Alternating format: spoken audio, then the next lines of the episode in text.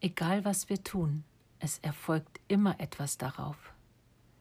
Am Ergebnis sehen wir dann, welche Ursache wir gesetzt haben. Damit künftig ein gewünschter Zustand eintritt, sollten wir uns daher vorher bewusst machen, was jetzt zu tun ist, damit es später auch eintritt. Indem ich jetzt das Richtige tue, muss die entsprechende Zukunft geschehen. Ab sofort warte ich nicht mehr, bis ein unerwünschter Umstand eintritt, um ihn dann zu ändern, sondern forme eine gesetzlich unerwünschte Ursache immer sofort im Jetzt um. Die Vergangenheit steht fest, doch die Zukunft liegt in meinen Händen.